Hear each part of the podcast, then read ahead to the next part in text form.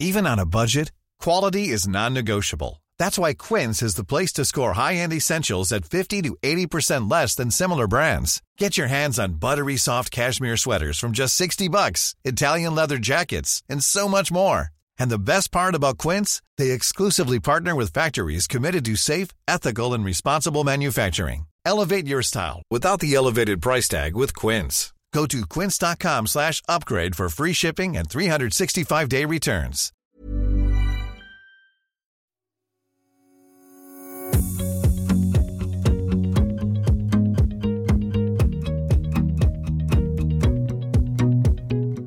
Bonjour à tous et bienvenue dans ce nouvel épisode de Booster, la saison 3 de notre podcast Sillage. Je suis Florent Verret et à mes côtés Amélie Petit-Demange. On est tous les deux journalistes aux EcoStart.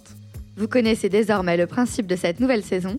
Nous mettons face à face une femme qui peut être PDG d'une grande entreprise, une femme politique ou une sportive de haut niveau.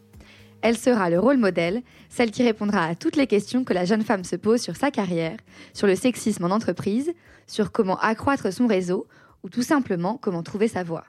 Aujourd'hui, nous sommes avec une femme qui a marqué l'histoire, parce que nous sommes avec la première femme française qui est partie dans l'espace. Claudie Ignoré, bonjour. Bonjour. Quelques mots sur votre parcours. Vous êtes scientifique, médecin et bien sûr astronaute. Mais vous avez mené plusieurs carrières, puisque dans les années 2000, vous avez été ministre délégué à la recherche, puis aux affaires européennes dans le gouvernement de Jean-Pierre Raffarin. Vous avez aussi dirigé le Palais de la Découverte et la Cité des Sciences et de l'Industrie. Vous êtes actuellement conseillère auprès de l'Agence spatiale européenne. Pour mener la discussion durant cet épisode, nous avons invité Alice Fontain. Bonjour Alice. Bonjour. Alice, tu as 25 ans et tu es pilote de ligne chez EasyJet depuis 3 ans. Depuis petite, tu as une passion pour l'aviation. Peux-tu nous rappeler à quel âge tu as commencé à voler? Alors c'est vraiment à l'âge où j'ai pu euh, toucher les, commandes, les palonniers notamment, et c'est environ à l'âge de 12 ans. Ensuite, j'ai dû voler en, double, on appelle, euh, sur, un, sur un planeur. J'ai commencé par le planeur euh, où nous sommes deux. C'était moi et mon instructeur qui était mon père la plupart du temps. Et ensuite, à, à 15 ans, euh, j'ai commencé à voler toute seule sur des monoplaces. Et puis, j'ai dû quitter le, le planeur, malheureusement, pour partir en Angleterre et faire mes études de pilote de ligne. Joli parcours. Alice, tu as souhaité rencontrer Claudie Agneray pour une session de mentorat. Maintenant, on te laisse les commandes du podcast. Tu peux lui poser toutes les questions que tu veux. Merci beaucoup. Bonjour Claudie, je suis euh, ravie de te rencontrer et de pouvoir te poser euh, beaucoup de questions euh, aujourd'hui. Euh, la première qui me tient plutôt à cœur, euh, je vois souvent les passagers euh, assez surpris de voir une jeune femme dans un cockpit. Et c'est vrai que souvent les postes à responsabilité, on les imagine plutôt occupés par des, personnes d'un certain âge et peut-être plutôt des hommes. Est-ce que toi, plus jeune, tu as dû travailler ton image pour devenir la personne charismatique que tu es aujourd'hui? Eh bien, euh, Alice, en, fait, je pense qu'il y a une différence entre le, regard extérieur, effectivement, que les gens vont poser sur toi, et tu ressens à l'intérieur. Moi, j'avoue que pour euh, tout le parcours de sélection d'astronautes ou le, début des activités, je me suis jamais posé la question, fille ou garçon. Et en fait, j'ai découvert par le regard des autres sur moi, qui s'étonnaient de voir euh, une femme dans un environnement assez masculin et même assez militaire euh, à, l'époque où j'ai été sélectionnée en, en 1985. Euh, moi, j'ai toujours considéré plutôt comme un atout Bien sûr, c'est différent de ce que des hommes peuvent apporter, puisque je le disais, c'était plutôt pilote militaire, pilote de chasse euh, dans, dans l'armée de l'air. Et moi, je suis arrivée comme astronaute euh, scientifique, mais euh, au contraire, avec des expertises différentes, et je les mettais plutôt en avant. D'accord. Est-ce que tu as toujours eu envie d'être astronaute? Ou est-ce que tu voulais plutôt rester dans le corps médical, peut-être, vu que tu viens du côté médical? Alors ça, c'est une, une, question à laquelle j'ai beaucoup répondu et je réponds beaucoup cette année parce que cette année, 2019, c'est les 50 ans du premier pas de l'homme sur la Lune. Et moi, j'étais une petite fille de 12 ans. Alors j'avais peut-être l'âge de toucher les palonniers, comme tu l'évoquais tout à l'heure, mais en tout cas, je suis pas pilote pour, pour ma part. Mais j'ai vécu ce moment du premier pas de l'homme sur la Lune en juillet 69 comme un, vraiment un moment de magie, d'émerveillement. Euh, se dire que quelque chose qui était du domaine du rêve devenait une réalité. Et dans ma tête d'enfant, c'est vrai que probablement, bah, ça a allumé une étincelle, ça c'est sûr. Après, je me suis plongée dans la science-fiction, tous les documentaires sur le premier pas de l'homme, de l'homme sur la Lune. Et puis surtout, ça m'a donné l'audace de, d'emprunter mon propre chemin. Alors, je suis devenu médecin parce qu'il n'y a pas d'école d'astronaute. Mhm. Tu as fait une école de pilote, mais l'école d'astronaute, ça n'existait pas. Donc, euh, médecin. Et c'est là où parfois le rationnel bah, vient interférer avec ce qu'on a dans la tête. Il y a eu tout simplement un appel à candidature du Centre national d'études spatiales. Et hum, là, il faut, je pense, quand même une certaine dose de culot et d'audace pour te dire euh, ouais, j'ai l'intuition que c'est pour moi et que ça va marcher. Mais j'ai demandé un dossier d'inscription et je suis allée là où la petite lumière me guidait. Génial. Et c'est drôle que tu parles de ça parce que justement, j'ai un souvenir, euh, je pense, alors à voir avec toi, euh, de moi très jeune devant la télé. euh, et j'étais rarement devant la télé puisque j'ai grandi à la montagne. Mais j'ai un souvenir d'une femme qui avait le doudou de son fils dans les mains. Et il me semble que c'était toi. Je suis à peu près sûre que c'était toi. C'est le cas? Alors, moi, j'ai volé mon premier vol en 1996. Donc effectivement, j'étais très jeune. Voilà. Mon second vol en 2001 à bord de la Station spatiale internationale. Et je pense que le petit ours, c'est plutôt dans le vol de 2001. Et c'est effectivement le petit ours de ma fille qui est né en 1998 entre les deux vols.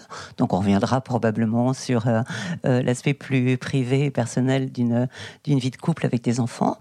Et effectivement, ce petit ours-là, je crois que c'est le champion du tour de la planète en, en orbite parce qu'il a volé euh, deux fois avec mon mari et une fois avec moi. Il en a fait des tours de terre. D'accord. Bah oui, trop bien. Parce que je me rappelle de, de cet épisode-là, de moi devant la télé, à voir ce petit nounours et à me dire Waouh, il y a quelqu'un qui a son nounours dans Mhm. l'espace en ce moment. C'est trop génial. Et ça, ça fait partie des épisodes qui m'ont fait rêver euh, Ben, J'en suis heureux. quand j'étais plus jeune.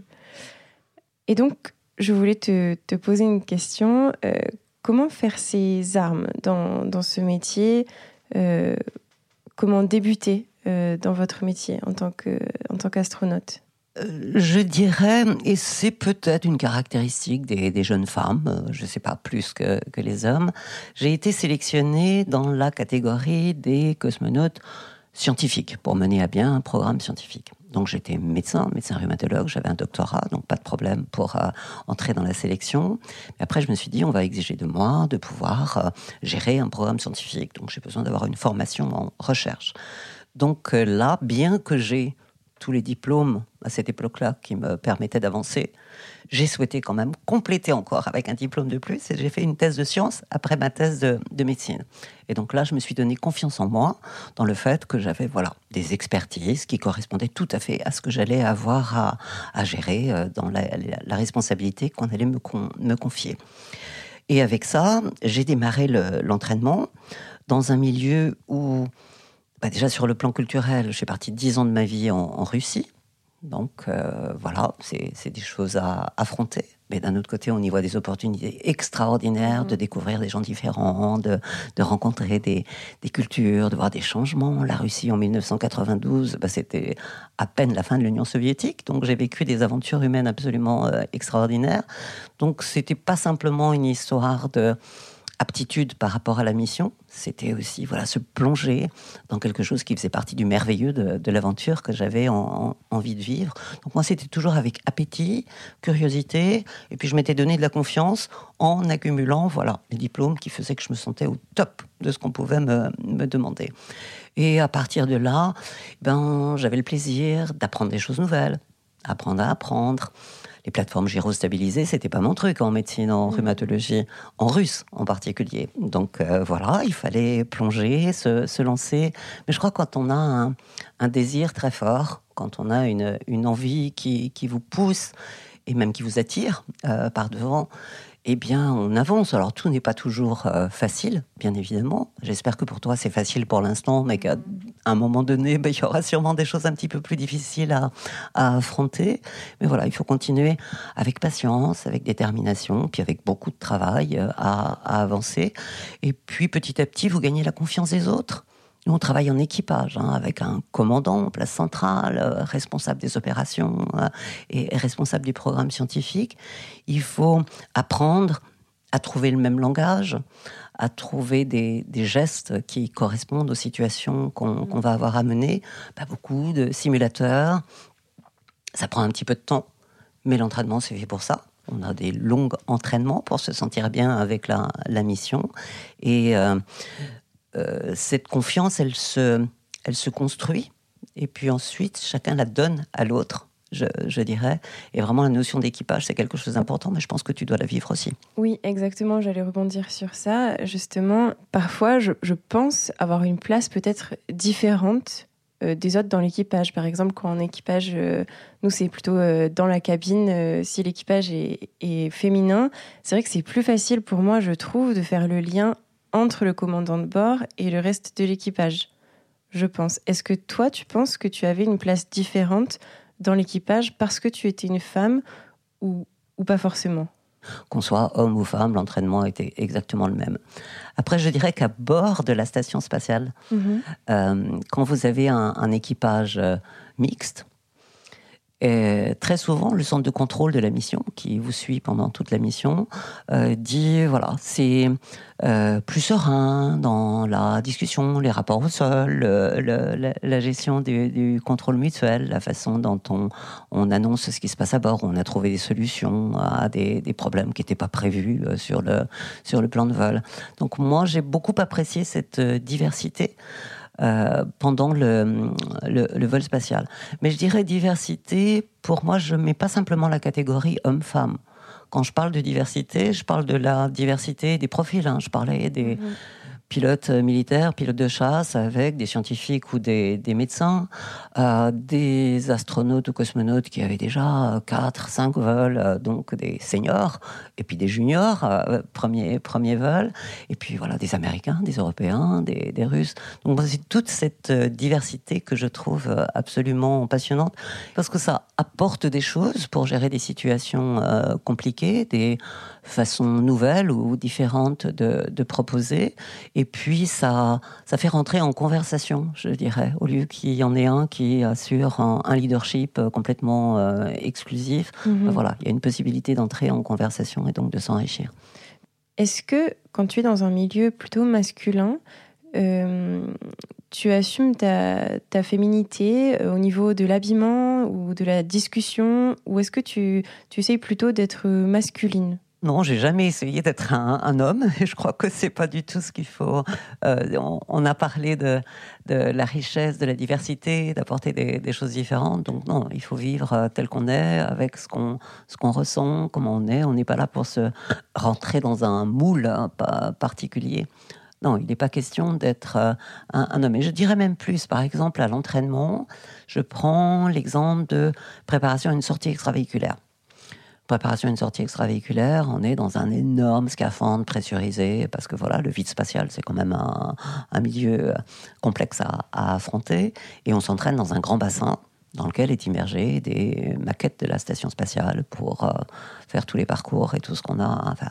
et c'est euh, assez lourd physiquement, physiologiquement, de vaincre cette euh, pressurisation du, scaphandre.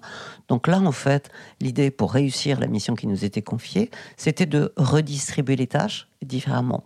Et donc, là non plus, pas obligatoirement avoir un protocole hyper euh, bouclé, mais d'arriver à composer pour qu'on réussisse ensemble. Moi, j'ai eu la chance de vivre beaucoup de métiers dans lesquels c'était success-oriented.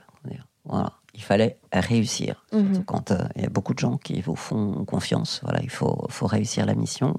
Et là encore, on la réussit mieux euh, quand on se partage, quand on se délègue la responsabilité, quand on se complète. Alors pour aller jusqu'à euh, l'anecdote, je dis souvent que à bord d'une station spatiale, quand on est un équipage mixte, eh bien, je trouve qu'il y a plus de respect du code du, bien vivre ensemble. Euh, les hommes changent de t-shirt euh, trois fois par semaine et ne restent pas au fond de leur caverne ou de leur cahute avec le, même t-shirt pendant 15 jours. Euh, et que voilà, on a des, codes d'une vie harmonieuse dans, dans, la diversité. Et bah, ça fait toujours un, petit peu rire de, se, de, de dire ces éléments-là, mais c'est vrai, c'est important. Se sentir bien dans le milieu professionnel dans lequel on est, c'est essentiel parce mhm. que la force qu'on peut avoir d'un rêve ou d'une mission à accomplir, elle peut assécher si elle n'est pas accompagnée d'un épanouissement complet de, soi-même. Et ça, c'est pas en masquant un aspect de sa personnalité, de, de son soi, qu'on y parvient. Si on veut être épanoui, mhm.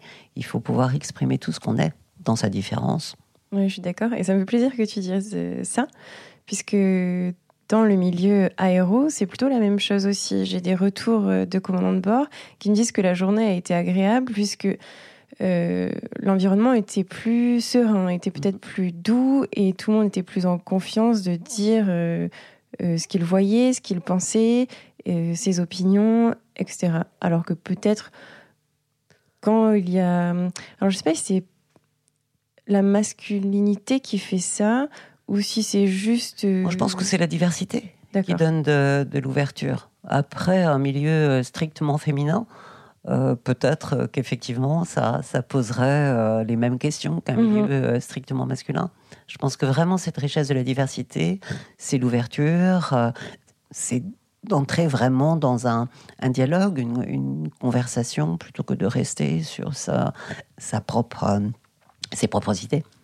Et toi, tu étais au tout début de, la, mixité dans ce milieu-là. Est-ce que tu en tout cas, si tu fais face à des réflexions euh, machistes, quelle est ta réaction plutôt? J'ai un petit peu du mal à répondre à cette question parce que euh, le fait d'avoir été euh, astronaute, ça fait quand même, je dirais, une espèce de aura de respect, hmm. parce qu'on n'est pas nombreux. Donc, euh, euh, j'ai toujours été un peu protégée par cette bulle de respect, d'avoir réussi euh, deux, missions dans des environnements compliqués. Souvent, on m'a posé la question en, politique, par exemple, puisque là aussi, c'était un, métier qui est en train de se transformer, mais enfin, des, des fonctions qui étaient quand même très, très masculines. Et j'ai certaines collègues, femmes ministres, qui ont souffert de remarques, effectivement, je dirais, déplacées. Mais n'étais pas trop sujette à ça parce que j'étais protégée par la, la, bulle de la réalisation de ce que tout le monde a un peu en rêve dans la tête. Donc, je suis pas le bon exemple pour te, donner des conseils. Plutôt, c'est vrai qu'on a, parlé pardon, de, de ta fille. Est-ce que tu penses avoir sacrifié ta vie privée euh, dans le but de favoriser ta vie professionnelle ou est-ce que tu as réussi à marier les deux? Euh, je, pense qu'il faut toujours arriver à, trouver un équilibre. Alors c'est vrai que quand on se lance dans des métiers un petit peu particuliers, euh, il faut s'assurer qu'on va pouvoir aller jusqu'au bout de ce qu'on s'est fixé comme objectif. Et c'est vrai qu'une mission spatiale, bah, il y a déjà bah, toute cette préparation dont on a parlé.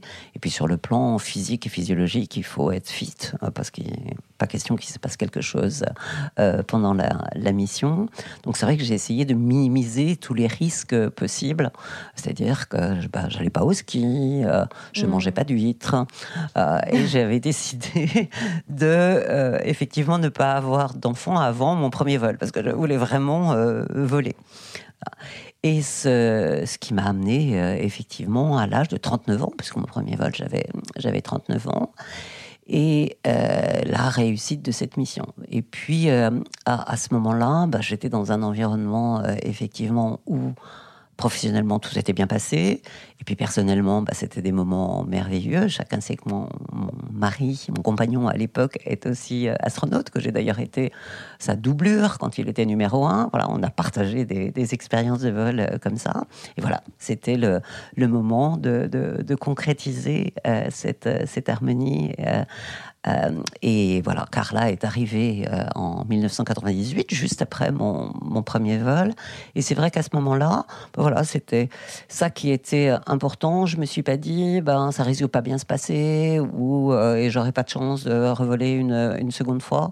Non plus, je crois que j'avais l'intuition que tout se passerait très bien. Et j'ai plutôt des intuitions positives en ce qui concerne les, les chemins que je que je prends.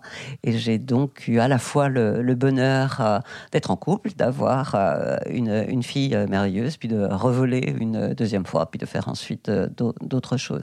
Donc je crois qu'effectivement, il y a des temps dans la vie que parfois on met certaines priorités pour, pour avancer, mais qu'il faut savoir trouver l'équilibre de ce qui fait sa, sa vie complètement, quel que soit le métier sur lequel on se, on, on se donne à fond.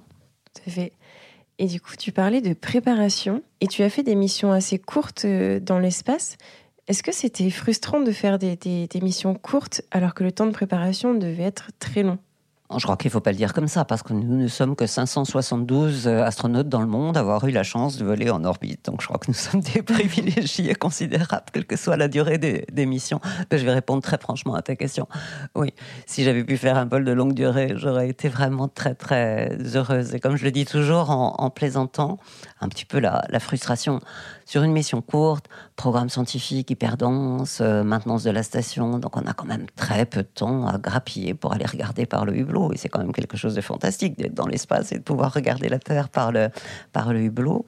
Donc euh, pas assez de temps. Et puis euh, les orbites, bah, parfois on passe sur une orbite qui est par exemple sur l'océan Pacifique. Alors c'est 40 minutes de planète bleue, bleu, bleu, bleu. Il n'y a que de l'océan. Ensuite on passe sur un point où on aimerait prendre une super photo et pouf, il y a des nuages. Donc voilà, c'est un petit peu cette frustration de ne pas avoir tout vu et de ne pas avoir appris par cœur la planète Terre.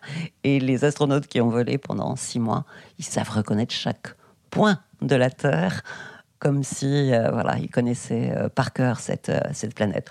Donc voilà, c'est simplement ce petit élément de, frustration, mais qu'on on a la chance de, de, vivre avec les astronautes aussi dans une grande famille. Moi, je dis souvent qu'il y a une fraternité des, des, astronautes, comme il y a sûrement des fraternités dans d'autres dans d'autres métiers.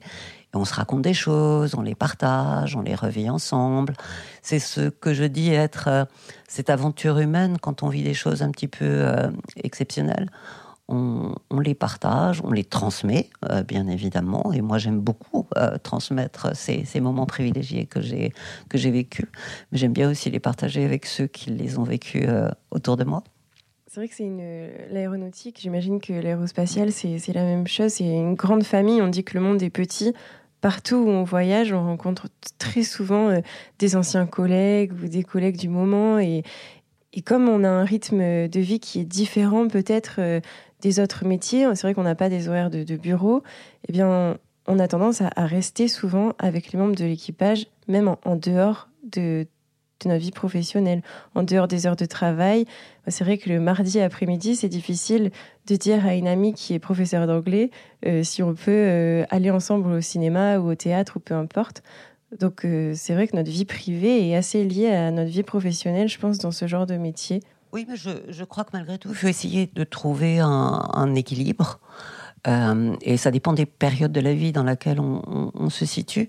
Euh, quand je disais que vraiment cet objectif des dix premières années de ma carrière, bah, c'était de faire ce premier vol spatial. J'étais sélectionné en 85, j'ai volé en 96, donc ça correspond à 11 années euh, effectivement d'investissement scientifique, d'investissement opérationnel, de, simulation et d'entraînement pour, pour me, me préparer et puis que ensuite euh, voilà cette euh, bosse d'engagement a oscillé un peu pour passer à d'autres équilibres à trouver. Je pense que tu es au tout début de ta carrière et il y a encore euh, beaucoup de choses qui sont voilà du merveilleux, de la découverte chaque jour, du, du partage de, de, choses exceptionnelles, puis que peut-être avec la maturité et d'autres aspects de ta vie, tu auras envie à un moment donné de passer plus de temps à la, à la philharmonie. Donc tu vas arriver à dégager ton emploi du temps pour trouver du temps à partager euh, sur d'autres euh, d'autres activités. Je, crois qu'il ne faut pas se, se fixer, c'est un peu au, au feeling.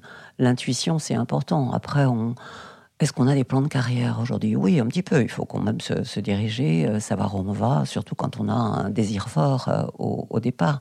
après, la vie, elle vous propose plein d'opportunités, que ce soit des opportunités professionnelles, des opportunités de, de rencontres. Et il faut savoir les saisir, les opportunités. Il faut parfois sortir un petit peu des pas des œillères, mais de ce qu'on s'est mis comme mhm. chemin. J'ai beaucoup emprunté les chemins de traverse et je te conseille de regarder où sont les chemins de traverse. Merci. Euh, oui, je pense avoir emprunté les chemins de traverse aussi, puisque moi, à la base, je voulais être pilote euh, militaire. Et c'est le côté médical qui m'en a empêché. Euh, comme je porte des lunettes, je pouvais seulement être dans le civil. Donc j'ai réussi les sélections européennes, et ensuite, à la fin, la sélection médicale, malheureusement, a arrêté tout de suite ma formation. et donc, ensuite, j'ai dû trouver un autre moyen de, faire pilote de ligne. Et comme j'étais pas forcément scientifique, moi, par contre, je me suis plutôt orientée vers une école privée en Angleterre. Mhm. Et ça a été très rapide ensuite, puisque l'école dure seulement deux ans. Et à la fin de ces deux ans, j'ai trouvé tout de suite du travail chez EasyJet en France. Je trouve ce qui est important dans ce que, ce que tu viens de dire et ce qu'on évoquait sur ces chemins de traverse, des, des parcours qui ne sont pas obligatoirement exactement ceux qu'on avait planifiés, si toutefois on peut planifier quelque chose au départ sur des, des métiers de, de ce type. Euh, et je ne parle pas obligatoirement du succès ou d'échec, mais des fois quand les choses ne se passent pas comme on souhaiterait qu'elle qu'elle se passe, c'est pas pour tout ça qu'il faut pas continuer à avancer, à partir donc sur des chemins un petit peu euh, collatéraux. Et je, dirais une chose aussi, moi ce que j'ai découvert dans ma vie, et je pense que tu, tu en feras l'expérience aussi, c'est qu'on n'avance pas très loin tout seul. Et qu'il faut voilà euh, savoir aussi être accompagné, avoir des gens qui vous font confiance, des gens qui sont en, en support euh, au chemin euh, que, tu, que tu veux prendre. Et moi, j'avoue que j'ai eu la possibilité d'avancer sur ce chemin-là parce qu'autour de moi, les gens croyaient en moi, les gens m'ont accompagné, et quand parfois les choses étaient euh, plus difficiles, eh bien, euh, je posais des questions, je, demandais du, du, support, que ce soit du support familial, du support amical ou du support professionnel. Donc, on, je pense qu'on va plus loin en étant euh, ensemble pour affronter parfois des chemins compliqués. Depuis le, le, début de notre conversation, tu parles de réseau et du, de l'importance d'être euh, d'être soutenu. Quel a été ton réseau à toi ou, ou quel est ton, ton, conseil pour trouver les personnes avec qui travailler ou avec qui avancer? Oui, c'est un point important et, et moi je trouve que tout au long de ma vie, j'ai accumulé pas simplement un réseau, mais des réseaux différents.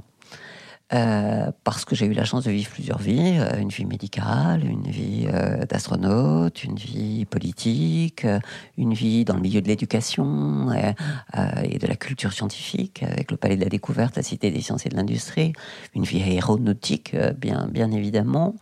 Et chaque fois, j'ai essayé effectivement de construire ce réseau de relations, d'être ouverte, d'être dans la à la fois l'empathie, euh, avoir envie de s'exprimer par rapport aux autres, de faire partager, et puis d'être à l'écoute de ce que les autres ont, ont à vous dire. -hmm. Donc là, ça établit euh, ce, ce, lien de confiance au sein d'un groupe.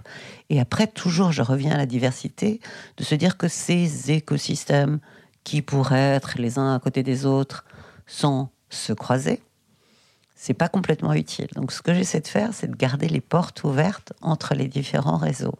Et là vient un peu des choses que tu rencontreras dans ta vie, que moi j'appelle la sérendipité, euh, l'émergence de choses qu'on n'attend pas. Et parce qu'on a la chance de pouvoir mettre en relation différentes personnes, réseaux, écosystèmes qu'on aura rencontrés au cours de sa vie, eh bien, on aura la possibilité de penser à une autre solution à faire entrer. Moi, je le fais beaucoup avec les, les jeunes femmes aujourd'hui, mais pas que les jeunes femmes d'ailleurs, parce que j'ai été beaucoup dans le milieu de, de l'innovation, d'essayer de sentir euh, qu'est-ce qui pouvait avancer à partir d'une belle idée. Et il y a beaucoup de jeunes qui prennent contact avec moi, qui m'envoient des, des mails. Et en fonction de ce qu'ils m'écrivent, j'arrive à les orienter sur des endroits où ils ne seraient pas allés tout seuls. Et, et, ça, je trouve que c'est un, un rôle formidable, mais ça nécessite cette ouverture d'esprit et je dirais cette euh, euh, oui ouverture sortir du silo dans, dans lequel on est. C'est normal au départ de se constituer un réseau, je dirais localement assez proche de, de, ce qui est son, son environnement du, du, quotidien. Mais euh, il faut élargir ce cercle-là. Et au fur et à mesure de la vie, avec les opportunités de la vie, on peut justement l'élargir. Il ne faut pas en quitter un pour passer dans un autre. Mais il faut essayer de garder tout ça euh, connecté. On dit que le monde est connecté aujourd'hui, mais je crois que si on peut connecter euh, les, les, les, gens qui sillonnent avec vous dans, dans, la vie, ça vous donne la possibilité de trouver des choses qui ne seraient pas apparues toutes seules. En ce qui me concerne, j'ai eu la chance de grandir sur un aérodrome. Et sur un aérodrome, on croise tous les corps de métier euh, de l'aéronautique, euh, que ce soit pilote de ligne ou de chasse euh, ou contrôleur aérien ou peu importe, ou, ou ingénieur. Euh, et donc, quand je voulais me lancer dans ma carrière, j'ai eu la chance d'avoir plein d'aides dans les différents corps de métier. Et c'est vrai qu'encore aujourd'hui, beaucoup sont, sont, mes exemples. Et quand j'ai commencé à faire du planeur, euh, comme j'étais en équipe de, enfin, en équipe de France, on était tous très soudés. et encore aujourd'hui, alors qu'on est dans des milieux complètement différents,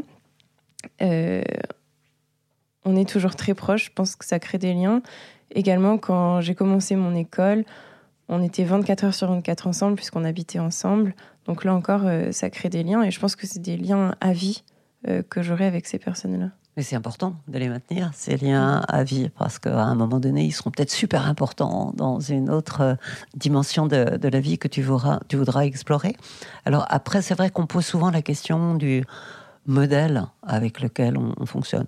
Déjà, je pense que les, les femmes n'ont pas obligatoirement des rôles modèles féminins. Hein. on peut avoir des modèles masculins euh, qui, qui, nous font avancer et aller euh, plus loin. Mais après, c'est important d'avoir une référence, je, je, trouve, quelque part. Bon, ben, moi, j'ai eu des références dans un peu euh, différents domaines, références dans la médecine.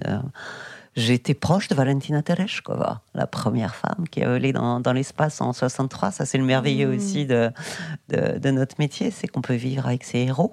Et j'ai vécu euh, dix ans de ma vie euh, proche d'Alexis Leonov ou de Valentina Tereshkova. Et voilà, c'est des personnalités euh, fortes. Et c'était important d'avoir ce lien, de, poser des questions, parce que tu verras dans, dans, la vie, les gens que tu rencontres, à la fois, ils ont des choses à partager avec toi. et puis, ils sont émus de voir cette reconnaissance. Moi, je suis très souvent interpellée par des jeunes femmes comme toi qui me disent mais quand j'étais toute petite ben j'ai vu votre nounours ou je vous ai vu euh, dans, les... et ça m'a aidé ou ça m'a donné de, de, la force.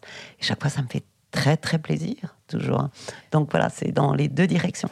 C'est vrai que moi c'était plutôt euh, là-dedans. J'ai pas forcément un modèle mais j'ai eu des modèles qui m'ont donné envie. Et euh, et tout à fait, ce moment face à la télé où je vois une femme qui, qui amène un, nounours dans l'espace, je me dis waouh, mais moi aussi, un jour, je, rêverais de faire ça. Alors, j'ai pas fait astronaute et mes, pilotes de ligne, mais c'est plusieurs, euh, c'est plusieurs personnes euh, qui m'ont qui m'ont donné envie. Euh, toute petite, quand je voyais une femme monter dans un planeur, je me disais mais elle est trop belle. Et moi aussi, un jour, j'aimerais avoir mon planeur et, et faire ça. Donc, j'ai pas eu forcément un modèle, mais j'ai eu des rencontres qui m'ont donné des envies et le, notamment l'envie de, faire ce métier-là. C'est essentiel ce que tu dis parce que euh, c'est toi qui es mhm. en train d'exprimer ce que tu as en toi. Alors après, il y a effectivement euh, des modèles qui peuvent accompagner, mais tu n'as pas à devenir celui qui est ton, oui, modèle. Voilà, ça, c'est pas le propos. C'est de se servir justement de, l'expérience des autres pour se constituer euh, soi. Est-ce que à 25 ans, tu t'imaginais euh, ta vie dix ans plus tard Ou est-ce que tu avais des envies déjà? Euh, C'est une question intéressante parce que bon, je, suis typiquement la personne qui a eu six vies différentes, donc euh, c'est vrai qu'il n'y avait pas de, plan de carrière. Et à 25 ans, j'étais rhumatologue et je, bah, je terminais mes études de rhumato et je me posais la question est-ce que je vais m'installer euh, en, ville? Est-ce que je reste à l'hôpital? Et c'est là que, hop, opportunité de la vie, le petit appel à candidature du Centre national d'études spatiales qui réveille un truc qui était dans mon imagination euh, de, longue date dans, l'enfance et qui fait que, bah voilà, c'est là où je me suis euh, dirigée. Ensuite, j'atterris fin 2001 après mon deuxième vol spatial. Et je reçois un coup de fil du Premier ministre Jean-Pierre Raffarin de l'époque me demandant de, de, rejoindre. C'était pas du tout planifié. Moi, je suis quelqu'un, et je pense que tu l'es aussi, qui a envie de, s'engager parce qu'on a des objectifs, des valeurs, on a envie de, faire des choses de, sa vie, qu'on a un appétit, une appétence pour des, choses un petit peu particulières, et puis euh, que les, les opportunités de la vie, les rencontres vont faire qu'on va se poser la question à un moment donné de prendre un chemin d'engagement euh, différent. Et euh, c'est vrai que cette notion d'engagement, elle doit être en résonance avec ce que tu es euh, au, fond de toi. S'engager sur des choses complexes, où il y a des risques, où c'est des, des, milieux un, petit peu fermés ou pas tout à fait accueillants, si ça résonne pas avec quelque chose qui vraiment te fait avancer, ça va être très très compliqué. Donc je mm. crois qu'il faut que tu, que tu gardes en toi bah, ce qui résonne, ce qui te donne envie euh, chaque matin d'avancer, de découvrir. Et euh, bah, ça va se moduler en fonction des, des, opportunités de la vie. ça sera à toi de te poser la question à chaque fois. Euh, est-ce que là, j'ai envie d'y aller? Après, ça sera probablement pas facile euh, Mhm. quand c'est euh, des, des milieux un, un peu complexes, mais euh, tu auras tenté des choses, tu auras euh, franchi, euh, non, non pas des limites, mais des barrières qui sont soit des barrières que les autres t'ont mis. Et ce que je te conseille, c'est de ne pas écouter les barrières que les autres te mettent. Hein. C'est à toi de découvrir les barrières qui feront que ça sera Mhm. compliqué ou pas, franchissable ou, ou pas. Mais c'est toi qui as le, le ressort pour, pour avancer. Et puis, la vie, moi, je trouve qu'elle est. Elle fournit des opportunités absolument extraordinaires, que ce soit sur le plan professionnel, que ce soit sur le plan amical, personnel, euh, des tas d'autres domaines. La, la Mhm. vie, elle est très riche et il faut la, la découvrir chaque matin avec en- envie d'y plonger. Pour revenir à, à la vie privée, vous avez dit être la doublure de votre mari plus tôt. Euh, comment vous vous êtes préparés ensemble? Est-ce que c'est facile de se préparer avec son conjoint? Dans le métier un petit peu particulier qui est celui d'astronaute, de vivre en expatriation dans un lieu qui est loin de votre famille et de votre entourage, euh, moi je dirais que c'était un gros atout d'être euh, à deux et d'être euh, en couple.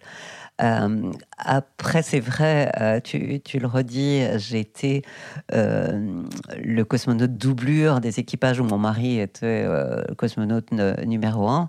Mais voilà, pour moi, c'était aussi une façon d'apprendre et de me sentir à l'aise avec la mission qui allait m'être confiée. Donc, j'ai pas vécu ça comme euh, Mhm. étant euh, des, des niveaux euh, différents. Et, c'est important de pouvoir partager ces situations un petit peu exceptionnelles. Euh, au quotidien, on a les mêmes soucis, on a les mêmes charges euh, d'entraînement, euh, mais on est aussi beaucoup aidé euh, dans, certains métiers. Moi, je sais le, privilège qui, est le mien d'avoir pu être accompagné avec euh, une nounou russe euh, auprès de, notre fille quand on était à l'entraînement, qu'on partait à 8 heures du matin à l'entraînement à la Cité des Étoiles et qu'on rentrait à 18 heures. Ben voilà, entre-temps, on savait que quelqu'un a accompagné notre, notre petite puce. Et hum, donc, pour moi, c'est important sur des métiers un peu exceptionnels comme ça de, de, les vivre et de les partager euh, au, quotidien. Ça peut être un petit peu compliqué quand on a des responsabilités euh, lourdes ou des, des, métiers complexes de, les vivre de, façon isolée. Donc, euh, voilà, être accompagné, avoir des supports, être en confiance quand on trébuche, que quelqu'un est là à vos côtés, c'est important. Quand tu dis que c'est important d'être soutenu, euh, j'imagine que c'est plus important euh, dans, les échecs ou dans les moments les plus difficiles. Est-ce que tu, tu aurais euh, un exemple dans, ta carrière d'un moment où tu as dû rebondir? Oui, bien sûr. Je, je reviens simplement sur ce que tu viens de dire. Je crois que quand on a des moments de joie, de réussite, on est très heureux d'avoir des gens autour de soi pour les partager. On est encore plus heureux euh, de, partager les, les succès avec des gens autour de soi que de les garder simplement pour soi. Et puis, euh, effectivement, dans, dans la vie, il y a des moments où ça se passe pas euh, comme on l'avait voulu, surtout quand on s'engage sur un sujet, qu'on a envie d'apporter une, une impulsion? Alors, je prends souvent comme exemple le fait que j'ai eu ce, euh, ce, privilège et cet honneur d'être la ministre déléguée aux Affaires européennes en 2005 et que donc à cette époque-là, j'avais déjà rejoint l'Agence spatiale européenne. Donc mon deuxième vol spatial, je l'ai fait au nom de l'Europe avec un drapeau européen sur mon sur mon scaphandre. Donc j'étais une européenne euh, pratiquante, euh, non seulement euh, convaincue. Et voilà, je suis euh, la ministre qui a récolté un non français au référendum pour le traité européen de, de 2005. Donc ça a été un moment difficile, douloureux, Mhm. qui n'était pas ma responsabilité. Il y avait un, un sujet beaucoup plus large que, là, que ça. On le voit bien aujourd'hui encore avec les, les, les sujets européens. Mais ça m'a laissé ce goût amer de frustration, de ne pas pouvoir porter cette, euh, cette impulsion que je souhaiterais pour une Europe qui est ambitieuse et qui a envie de faire porter sa voix dans, dans le monde. Ce qui explique probablement que je sois de retour à l'Agence spatiale européenne et que je travaille sur des programmes euh, européens, justement, de projection dans l'avenir avec ce que l'Europe, dans sa légitimité technologique, scientifique et culturelle, a apporté euh, dans le monde. C'est vrai que j'ai la chance de travailler dans un milieu très international. On parle de coopération, on parle de, de projets à, à long terme. Et je suis au service de l'Europe parce que j'avais été frustrée de ne pas avoir emporté l'élan la première fois. C'est ma façon de, de rebondir sur un échec. C'est beau. Moi, j'ai une question qui me reste quand même dans, dans, l'esprit, c'est pourquoi, aujourd'hui encore, euh, beaucoup de jeunes filles ne s'autorisent pas à entrer dans des carrières qui, qui sont peut-être encore marquées par des clichés et des stéréotypes. Euh, je prends l'exemple du métier d'astronaute. En 85, 10% de candidates à la sélection. Donc 10% de femmes sélectionnées après, ce qui, ce qui reste normal. On est 60 astronautes sur 572. La sélection de 2008 de l'Agence spatiale européenne, les femmes avaient démontré qu'elles pouvaient avoir toutes les fonctions à bord, que les missions étaient réussies, qu'elles avaient des vies de famille, on a toutes eu des enfants. Enfin, bon, voilà, on montrait que c'était quelque chose de tout à fait, ah, non pas accessible, ça serait trop dur, mais euh, épanouissant. 10% de mmh. candidates féminines à la sélection de 2008, près de 30 ans après. Qu'est-ce qui fait, qu'est-ce qu'on pourrait trouver aujourd'hui euh, comme euh, levier, sur quoi s'appuyer pour voilà, offrir cette diversité de talents pour qu'on avance mieux tous ensemble Oui, c'est aussi une question importante pour moi. Moi, j'ai eu la chance, je pense, d'être toujours poussée par ma maman et de pas avoir été éduquée différemment de mon frère ni Enfin, je pense qu'elle a éduqué des enfants et pas un garçon ou une fille. Et quand j'essaye de répondre à ta question, euh, parce que c'est aussi une question que je me pose, euh, je me dis que beaucoup vient de l'éducation et de l'enfance et peut-être des jouets. Et c'est pour ça que, que j'ai rejoint un programme avec EasyJet qui s'appelle Elle bouge en coopération, euh, en collaboration avec le magazine. Mais c'est formidable, on va s'y retrouver parce que moi aussi, j'accompagne Elle bouge souvent. Nous arrivons maintenant à la fin de cet épisode. Merci à toutes les deux, c'était vraiment euh, très intéressant. J'étais particulièrement captivée quand Claudia Héneret, vous nous avez raconté euh, ces petits moments euh, où vous voyez la Terre depuis l'espace. Merci. Merci. Si comme nous, ça vous a plu, vous pouvez vous abonner au podcast sur iTunes et mettre 5 étoiles. Ça nous aidera vraiment à faire connaître le podcast.